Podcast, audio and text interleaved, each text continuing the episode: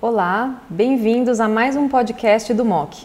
Eu sou Carolina Kawamura Haddad, oncologista clínica da BP, a Beneficência Portuguesa de São Paulo, e eu estou aqui com o Dr. William William, oncologista clínico e diretor de Oncologia e Hematologia da BP, e hoje o tema é Alectinib no tratamento de câncer de pulmão ALK positivo. Ah, você mostrou que o perfil de toxicidade do Alectinib é extremamente favorável. Entretanto, alguns cuidados são necessários. Como você segue esse paciente? Ao prescrever o Alectinib, quais são as recomendações e como você faz o segmento do paciente que vai iniciar o uso do Alectinib? Ah, veja, Carol, eu acho que uma das grandes, ah, ah, uma, uma, das coisas mais importantes que a gente tem que fazer é realmente seguir esses pacientes de perto em termos de hepatotoxicidade e de elevação de CPK, que pode acontecer. Nós até gravamos uma dica do vídeo MOC, acho que há alguns meses atrás, aí, discutindo sobre isso. em geral, esses pacientes precisam fazer exames laboratoriais a cada duas semanas, nas primeiras seis a oito semanas de tratamento. então, eu, em geral, faço a AST, ALT, CPK e bilirrubinas a cada duas semanas, uh, nas primeiras seis a oito semanas. Eu vejo o paciente clinicamente nas, dentro das primeiras quatro semanas de tratamento e eu acabo repetindo um exame de imagem em geral com oito semanas de tratamento. E em relação ao sistema nervoso central, William, pacientes que não têm metástases cerebrais como linha de base, você faz o segmento do cérebro já que ah, essa é uma questão muito importante né, nos pacientes ALK positivos e a gente tem a droga com uma altíssima eficácia. É, Para os pacientes ALK negativos, eu te confesso que eu não faço essa vigilância no cérebro no paciente que nunca teve meta cerebral. Mas no paciente ALK positivo, eu acho que essa conduta ela é, precisa ser revisada e a gente tem sido é, mais vigilante no cérebro com esses pacientes por causa da alta incidência. Especialmente se por algum motivo esse paciente não recebeu um inibidor de geração mais nova. Então, por exemplo, se o paciente está recebendo só crisotinib, ou é um paciente, por exemplo, que tem uma doença potencialmente curável, onde você não usou nenhum inibidor, você usou quimio-rádio ou cirurgia, acho que vale a pena ficar atento ao cérebro desses pacientes. Então, uma ressonância de cérebro a cada seis meses, pelo menos, eu acho que é extremamente importante num paciente ALK positivo, especialmente se ele não está usando um inibidor uh, de geração mais nova. Se ele estiver usando um inibidor de geração mais nova, ou se ele já tiver, uh, ou, ou, desculpe, se ele já tiver uma meta em sistema nervoso central, aí eu acho que a gente precisa seguir o cérebro a cada dois meses, mais ou menos, nesse paciente, para a gente acompanhar bem de perto o que acontece uh, no sistema nervoso central. E diante dessa alta eficácia no sistema nervoso central, uma, uma discussão que a gente sempre tem nas nossas reuniões multidisciplinares é em relação ao timing do tratamento local de radioterapia, quando que a gente deve indicar ou não, especialmente naqueles pacientes que têm metástases cerebrais sintomáticas.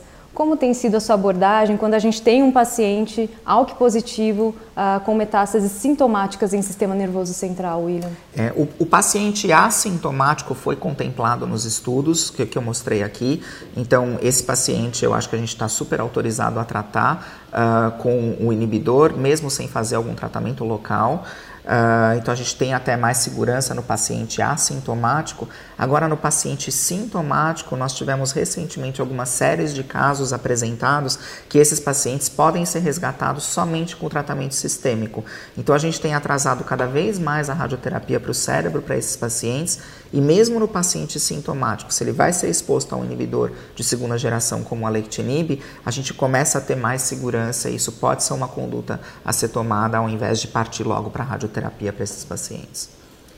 Muito bom. E em relação à sobrevida livre de progressão, a gente viu realmente um benefício extraordinário comparado com a primeira geração, mas a gente ainda não tem os dados de sobrevida global é, maduros. Nesse cenário, você acha que ainda existe papel para o sequenciamento de primeira geração seguido de segunda geração?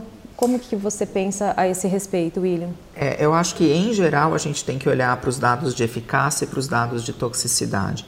Então, quando eu olho para o dado de eficácia do alectinib comparado ao crisotinib, a gente vê um aumento importante clinicamente relevante da sobrevida livre de progressão, um retardo ou uma, uma prevenção da progressão em sistema nervoso central, que clinicamente é extremamente relevante. E com relação à toxicidade, a gente vê uma toxicidade do ponto de vista de trato gastrointestinal até mais favorável para o alectinib. Então, mesmo com os dados imaturos de sobrevida global, onde a gente ainda não tem uma separação das curvas, eu acho que esses já são justificativas suficientes para a gente favorecer o alectinib em detrimento do crisotinib na primeira linha. Uma coisa que a gente está aprendendo com os inibidores de ALK é que é importante nós expormos os pacientes a todos os inibidores de ALK que ele tem a chance de ser exposto. Uh, então, mesmo naquele paciente que por algum motivo recebeu crisotinib na primeira linha, ele deve ser exposto a um inibidor de segunda geração como alectinib na segunda linha. Uh, a gente tem inibidores agora de terceira geração, como o lorlatinib, uh, que ainda não está aprovado no Brasil, mas aprovado em algumas partes do mundo, que esse paciente deve ser exposto. Então, quanto, quanto mais inibidores a gente expõe esse paciente, provavelmente maior é a, a, a sobrevida desse paciente, isso bem demonstrado em análises retrospectivas de estudos estudos grandes como o estudo francês, acho que é um, um, um, estudo clássico que mostra isso. Então, dá a chance do seu paciente de receber todos esses inibidores, às vezes até ciclar entre esses inibidores, e eu, particularmente, acabo dando preferência para o inibidor de segunda geração na primeira linha. Muito bom, foi uma ótima revisão sobre câncer de pulmão ALK positivo.